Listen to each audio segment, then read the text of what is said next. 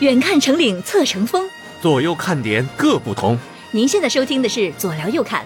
大家好，我是三三吉祥。我是小左肖阳峰。 Hello，小左，哎今天可是到你填坑的日子了。哎呀，不就太空那点事儿吗？是 吧？那也叫坑。哥们儿，今天不但给你填平了啊，我给你冒尖儿，哦，高高的，高高的管够，知道吧给？我们说点什么劲爆的呀？劲爆的呀。嗯，呃，太空中的一万零一种危险，哎，然后各种文明及非文明地外接触，最后有官方认证的发生在咱家宇航员身上的那些未解之谜，哇、对吧？哦好啊好有啊官方认证，吓人不？吓人吓人。够使了哈。嗯，那我慢慢说哈。那呃稍等，哎，怎么着哦？？是这样的啊，上期嗯我还有两个问题还没来得及问、哦，你不是这隔了几天自己做了功课过来考我来 了吧？啊，不是不是，别担心啊啊，那您问。啊，是这样的啊，嗯，就从前几天呃神舟十三号的英雄们回来之后呢，哎，看的是他们是被抬着出来的，嗯，呃，说是怕重力的变化对他们嗯造成一些损伤。对，说的没错啊。嗯，我想知道这个损伤是怕肌肉萎缩引起的吗？哎呀，就算有没有肌肉萎缩这个事情。嗯，从零重力，然后到地球上的正常重力，那这个人身上等于突然加了一百多斤的配重。哦，不适应。对呀、那你谁突然加上一百多斤的配重，你行动、坐卧、走都会产生不便的嘛，嗯嗯，对吧？嗯这万一扭伤了，这怪不合适的，对不对？嗯当然了，一般情况下，太空中真空环境待时间长了以后，我们肌肉都会流失，嗯，基本上流失百分之二十以上啊，嚯，那是不少了吧？嗯，是是是，就这百分之二十，还是在宇航员每天都要进行锻炼的这么一个情况下流失的比例。哎，对嗯，你知道一般宇航员每天啊，在外太空他们要锻炼身体、锻炼自己的肌肉，需要锻炼多长时间吗？嗯，一个小时，我告诉你啊，嗯每天三个小时以上。嚯，哎，每天除了吃喝拉撒，然后完成每天的工作以外，起码要三个小时左右的肌肉训练，才能保证只流失百分之二十左右的肌肉。这个比例挺这、挺吓人的吧？嗯，我还有一个问题啊，哎，您说，就是咱们的航天员啊，嗯从杨利伟开始哎，到这次的三位英雄，嗯，发现普遍来说年龄都比较偏大，那那您觉得应该多大呀？因为我觉得这个工作真的很辛苦啊，是是是，肯定辛应苦该是二十多岁体力正好的那些，啊，血气方刚，哎，对对对对胳膊棱子洗金线。对， 是的，呃，你看过玄幻小说吗？嗯，有些事情啊，有些副本啊，就得是元婴期的人去打，练气境的呀打不动。哦，我就这么说吧，美国有个呢瑟，啥玩意儿？那嘚瑟！那那怎么着？纳发，我的天哪，这都啥口音哎？把舌头捋直了。哎，好好，NASA NASA，就是美国的 NASA 对外呃公布的他们的宇航员的这个标准啊。首先，那肯定是一个硕士以上学历，还得挑你的专业呢。你这学个文科的古典文学的上去没用，你知道吗？人家起码要个什么机械工程啊、生物科学呀、物理、计算机或数学。哦，我现在终于明白我小叔的那句话了。嗯，怎么学着？好数理化，走遍天下都不怕这哪儿天下呀？天上都有了啊！。对呀， 还真是哎。哎，不但你需要学到这个啊、这些专业的硕士以上，其实说是硕士啊，基本人都是双硕士啊，起码博士一个嗯这、这种级别的了啊，还要有三年以上的相关工作经验，嗯，还得有什么呢？还得有一千小时以上的喷气机机长的飞行时长。哇，你就算吧，这些条件都加起来，都满足的话，呃，，对，那起码是元婴期那点儿时间吧。哦，岁数不得上去啊？啊，那咱们中国呢？你要算啊算，因为中国也没有太公布这个标准，但是咱们看到的，首先是军人嗯啊，肯定的有一定的军衔，还要有一千五百小时以上的喷气机的飞行经验，嗯，还有相关的硕士以上的这么一个学历，最后。选为预备宇航员以后，还得经历四年以上的专业培训。你就算能上天，得多大岁数？二十郎当岁，你从几岁开始学？培训都得四年啊，那不得，那就等于又又夺了个博士，是不是？ 还真 是。行呗，那你问完了，咱讲正题。哎，讲正题之前哈、该我问你一问题了啊。嗯，呃，你知道对于嗯航天员这个称谓，有叫宇航员的，有叫航天员的，这个有什么区别？你知道吗？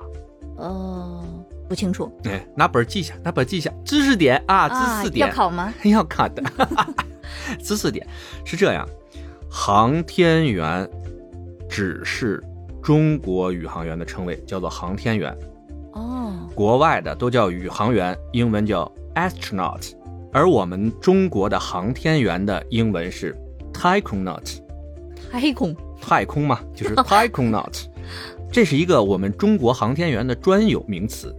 哦，为什么要设计一个专有名词呢？呃，就得跟他们不一样。而且这个呢，哦是我们的航空航天奠基人钱学森钱老当初专门为我们中国的航天员起的一个英文名 t y c o n a u t 嗯记住啊，知识点以后要考的啊。嗯，好，那咱们接下来进主菜，正式开始填坑。先罗列一下吧，咱们先罗列一下在太空中我们会遇到的风险啊。罗列之前，我先跟你说，宇航员在太空中面对的风险只占到这个他面临风险的三分之一弱左右。哦，那大块的呢？大块儿的在起飞和回归的时候三分之二强，嗯，也就是说，其实宇航员在太空环境下啊，在他整个的一个任务过程中还算比较安全，嗯嗯嗯，对吧？？就是在这个三分之一弱的这个风险比例中，我们要面对着真空环境嗯以及高温、低温的这些的蹂躏啊，嗯还要面临着啊、呃长时间低剂量宇宙射线的辐射，以及超高剂量太阳风暴的这种磁场辐射，嗯，太阳什么大耀斑啊啊太阳风暴啊爆发这种嗯高剂量的辐射。啊，是不是还有电影里边那种陨石雨啊这种的？陨石雨倒是不是很常见啊，嗯有是肯定有，但是太空垃圾是太常见了。不知道你有没有看过一张图啊？就是我们这个这个地球外面跟密密麻麻的，就是遍布了各种的太空垃圾和卫星。哎，啊，这个虽然大家有各自的轨道吧，但谁也保不齐的撒汤漏水的，对不对？嗯，这撞上的其实都是事儿。你说一种宇宙速度咣叽撞到身上，就跟挨了一枪没什么区别啊。那是，而且说实话啊，在这个太空的环境下，真有点什么失误的话，很难拯救的那肯定。啊。常见的危险咱刚才已经罗列过了嘛，嗯，咱们说点不常见的。好的。你听说过在太空中差点被淹死的事儿吗？啊，这还能有淹死的？哎，一个意大利宇航员叫什么我？意大利人的名字我永远记不住啊！ 我是我就能记住意大利就不错了。啊，他就在进行太空行走的这么一个阶段中嘛，就突然发现自己的宇航服里边呢有一些水汽在往外溢出。嗯，哎，人家也有也有辙，你知道，就就大口的喝这些水，给他们咽在肚子里，然后再顺着绳索往回走。但是这个水越来越多，越来越多，最后你看他那面罩哦，你看到那个宇航员的宇航服的面罩吗？就变鱼缸了。就对，哎呀，他就一边喝水一边争取自己能有一点的这个呼吸的机会。幸亏啊，有一个同伴嗯，跟他一起，当时他眼睛已经完全看不到了哇，啊！你想吧，给你个头盔，嗯，密封的，里边全是灌水，满水。你咋活？要不说这个宇航员他们经过专业的训练啊，那真是能力太强了。嗯，他自己凭着记忆，然后在同伴的配合下，俩人化险为夷回到了飞船内。嗯，最后一检查，是宇航服的冷却管被堵塞了，所以这里边的水倒灌。那么多吗？哎呀，差点把自己淹死。哇，哎，这是一个，还有一位，嗯，他呢没那么多水，他只是一滴眼泪，差点把自己弄死。这又是怎么做到的？这位宇航员呢，在舱外进行工作的时候，嗯，就突然间太阳升起来了。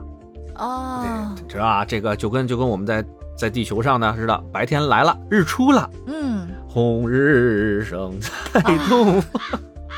啊，你这是印度播客做多了。对对对，随时就唱了起来，跳了起来。哎，太阳升起来，他其实就瞥了一眼太阳。大家都能知道，这个旭日升的时候很耀眼，嗯一眼过去流点眼泪很正常的吧？嗯，晃着眼了。晃着眼了，有点眼泪。他这两滴眼泪不要紧啊，你知道，这个眼泪在他眼珠子上甩都甩不掉，他手又隔着宇航服又擦不到他的眼睛，尴尬不？哦，这倒是。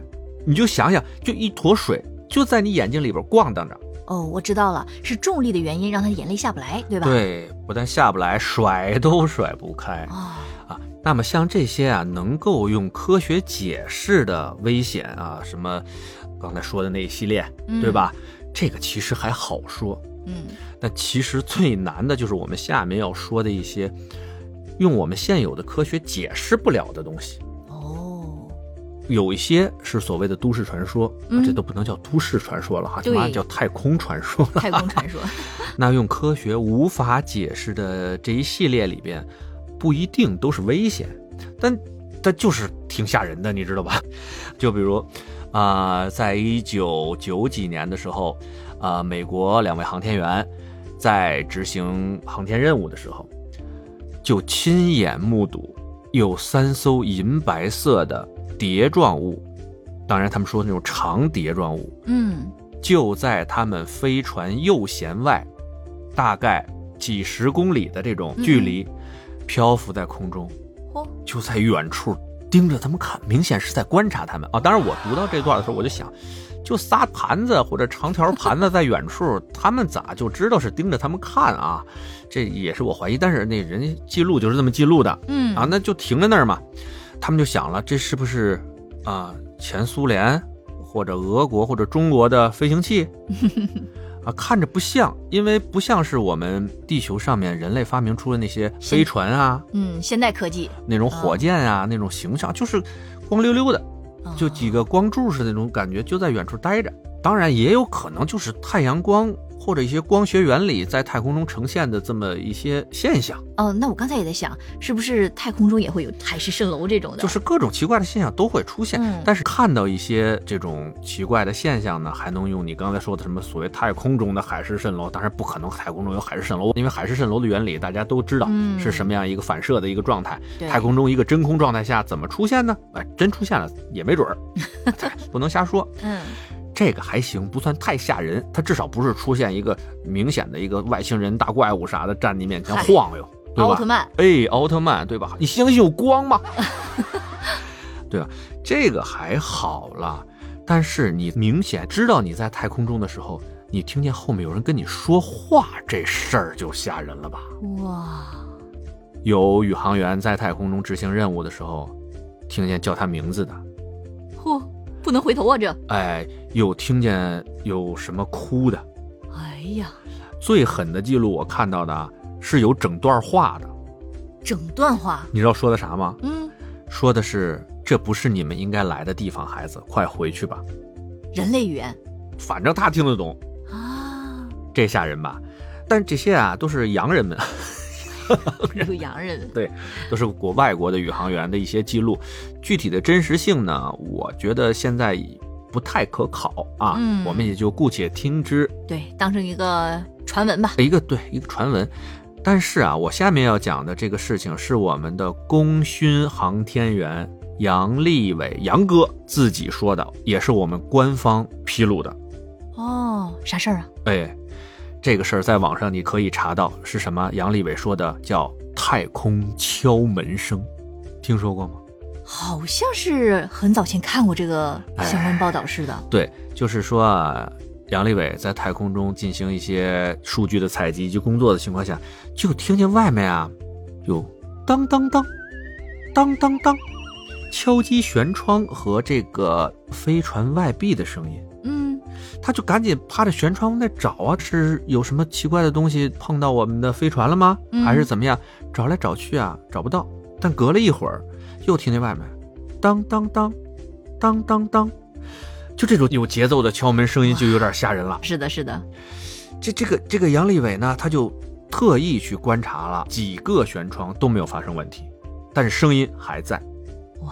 这一个人是真挺害怕的、嗯，对呀、你看现在咱们的神舟十三号是三位宇航员啊！我终于知道他航天为什员么上去的人多了，那是壮胆儿啊！那嗨，哎，不过的确人多好点儿哈，呃，嗯，比比我一个人在外面强多了，反正是吧？对哎，这你这说的有道理。但是说实话啊，我们的航天科学呢这块儿领域不是像咱们走进科学栏目 那么无厘头，嗯所以多少呢，既然这个事情爆出来了，也要给出一个答案。嗯啊，我们现在给到的答案呢，就是我们的神舟号飞船外面的敲击声，是我们的飞船外壳在经历了呃高温和低温的变化，嗯，有一些材料上的曲变，哦，发生了声音，呃，就有一个大家经常听说的这个都市传说，就是我们的楼上会有那种玻璃珠落地的当啦当当当当当当当声音，嗯老觉得楼上有玻璃珠的那个声音，对，跟那个原理是一样的，就是嗯很简单的热胀冷缩造成了材料的一些变形发出的一些响声。嗯，这是给到的杨利伟敲门事件的官方解释。嗯而国外科学家呢，对这一类，就是刚才所说的杨利伟的所谓挑门事件，还有之前的宇航员在太空中听到的一些嗯奇奇怪怪的声音的事件，他们把这些事件统一称为太空幻听事件。哦，他们给出的解释呢，就是宇航员在这种太空的极端环境下，不管是神经紧张，还是一些辐射影响，反正就是各个方面的一些影响吧，产生了一些幻视和幻听。啊，反正就是假的，哎自己就幻想出来的。对，就是他们说的。哦啊，他们明白他他们说是假的，就假 的呗。但其实我不信啊，哪儿那么多假的？嗯，但我又解释不了，对，因为我觉得宇航员他们的心理素质真的都很好的。那不好，他们能上去吗？但是啊，你也要想到他们所处的环境和他们的高度紧张的精神。啊，确实是非常人所能承受的啊。对，就之前说的两个危险吧，哎，我这么一跟你一说，嗯，对吧？你还能知道是怎么回事儿。 那还有一种危险，就是有宇航员被大家忘在太空中了。这也能忘？啊忘了。 哎呀，生生忘了。哎，这个这位倒霉的英雄呢，就是前苏联的宇航员谢尔盖。他呢，本来是在一九九一年的五月升空，在上面呢进行五个月的工作。嗯，结果你知道，九一年年底苏联解体了，哦，你还记着吧？有这么个事儿哈，苏联在九一年年底解体了，然后呢，你想国家分裂了，对呀、这事儿太大了啊。苏联没有了，嗯，那天上有个人儿忘了。我的天哪！生生是忘了。然后这位谢尔盖呢，就在上面足足实实又多待了五六个月。那那他的供给还是够的。呃，对呀、幸亏供给还是够的。最后大家才想起来，哎，好像咱们在天上还有个人 儿，对吧？赶紧给他服弄下来， 赶紧弄下来。哎呀，本来一个苏联人上天了，回来以后变成俄国人了。哎呀，你说这也是够搞的哈。嗯嗯，哎，嗯最后俄罗斯给了他一个俄罗斯航天英雄的这么一个称 号，哎也算弥补一下。聊以慰藉吧。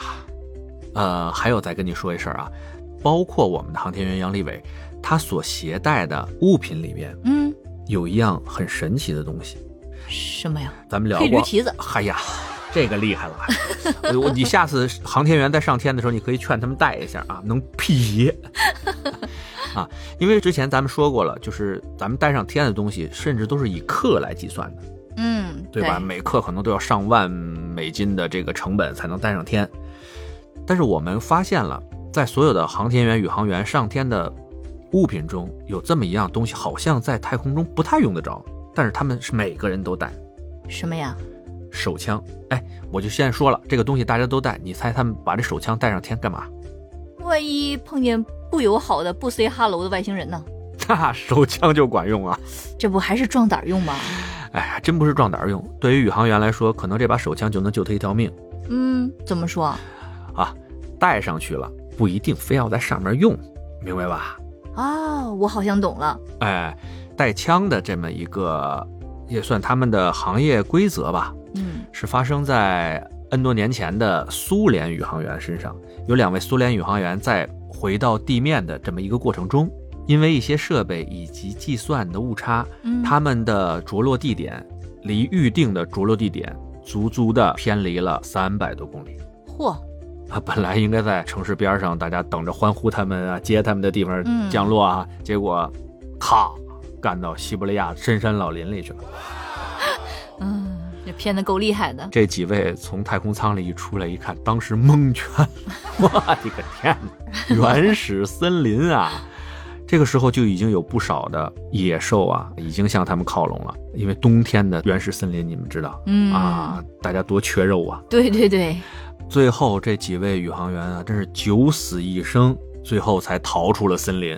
哇，那个时候没带枪是吗？就就没带嘛，哦，所以从那以后，不光是前苏联的宇航员，全世界的所有的宇航员、航天员，不但要带枪上天，嗯，而且枪基本上都是特制的，而且是大威力的，哦，防身用啊。不但带了枪，还要学各种绝地求生的这些知识， 新加项目了，贝爷啊好吧，以前感觉能培训四年，现在是不是又多得加一年？加半年是得有的。 你想吧，你这个太空舱不一定就掉到西伯利亚的老林子里，沙漠、嗯，海洋、热带雨林哎呀哎呀，都有可能，那你得在里边活下来吧。对，哎呀，所以每一个宇航员其实都是野外求生的达人儿，嗯，是吧？都是一个贝爷。哎，总的来说呢，我们的宇航员、航天员们在完成地外任务的一些过程中，真的是九死一生啊！嗯，确实不容易。哎，有这么一个数据，自从人类第一次踏足太空以来，一共有一千多人次，嗯五百三十多位宇航员来到了太空。嗯也就是说，呃，有的人上去一次，有的人还上去过两三次嗯嗯，明啊，白是这么一个比例。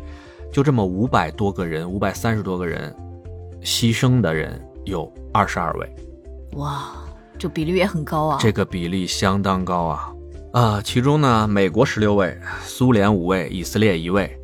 我觉得每一位宇航员啊，他们不但是他们自己国家的英雄，嗯其实呢，也是真正全人类的英雄。他们就像我们大航海时代的这些先驱一样，为我们全人类去探索着这些未知。对对对，都是我们人类的宝藏嘛。对呀、在我们神舟十三号飞船回归之际，哎，据悉啊，我们的神舟十四号还有十五号都已经准备的差不多了。哇，是吗？哎，宇航员这块儿呢，已经开始待命了，随时准备上天。啊，太好了。哎，我们的天宫呢，又有新的工作人员上去帮我们看守我们的天宫。好的，那关于航天的话题，我们就先聊到这儿。对，今天先聊到这儿，这要聊的东西有的是呢。以后如果大家感兴趣的话，咱们可以接着聊。好的，那大家有什么想听的、想聊的，都多多跟我们沟通，也为我们提供一些创作的灵感。对对对，想听什么大家说一说，好的，咱们再聊一聊，那今天先到这儿。就这呗，嗯，大家拜拜。拜了个拜。